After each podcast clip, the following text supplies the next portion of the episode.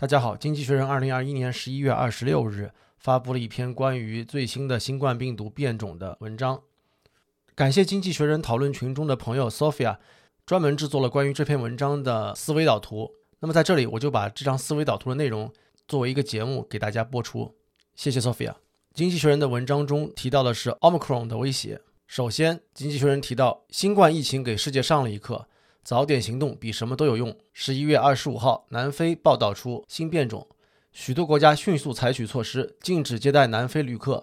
其次，经济学人报道说，关于 Omicron 变种要担心的很多。首先就是它是否会比 Delta 变种更容易传播。如果真是这样，几个月之内 Omicron 就会取代 Delta 变种，新一波疫情范围会更广，传播更快，更难对付。其次，当前的疫苗和抗病毒药物对 Omicron 是否会降低效用，是否需要重新研发？接下来，经济学人又介绍说，当今 Omicron 的伤害性还很不确定，实验研究证据至少需要几周，甚至几个月才能收集。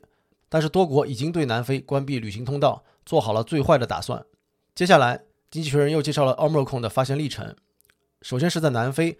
从十一月十六日的不足三百例发展到十一月二十五日的超过一千两百例，大部分病例都集中在豪登省。随着时间发展，新病例越来越分散，于是南非科学家分析了病毒样本的基因序列，发现了新变种。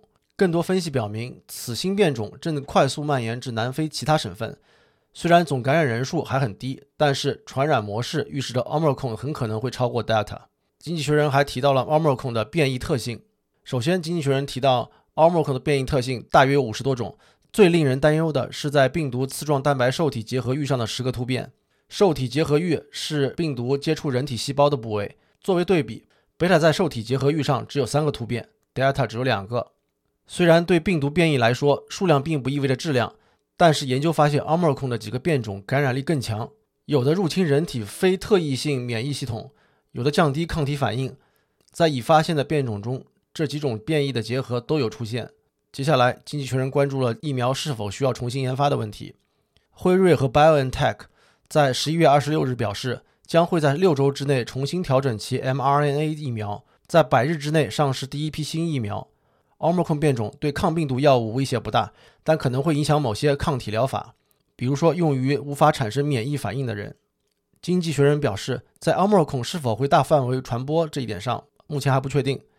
南非也曾有过贝塔变种，但是未在其他地方流行。横扫欧洲的阿尔法也没有在南非流行。传播模式可能与人口分布有关。最后，经济学人说道：“总而言之，虽然变异细节还不明朗，世界却比去年年底应对德尔塔变种时更有准备。德尔塔受到重视的时候已经遍布全球，造成一波又一波的疫情。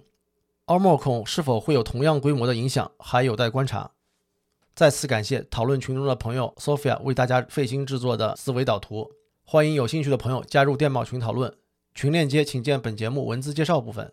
欢迎您关注订阅本频道，感谢您的收听，下回见。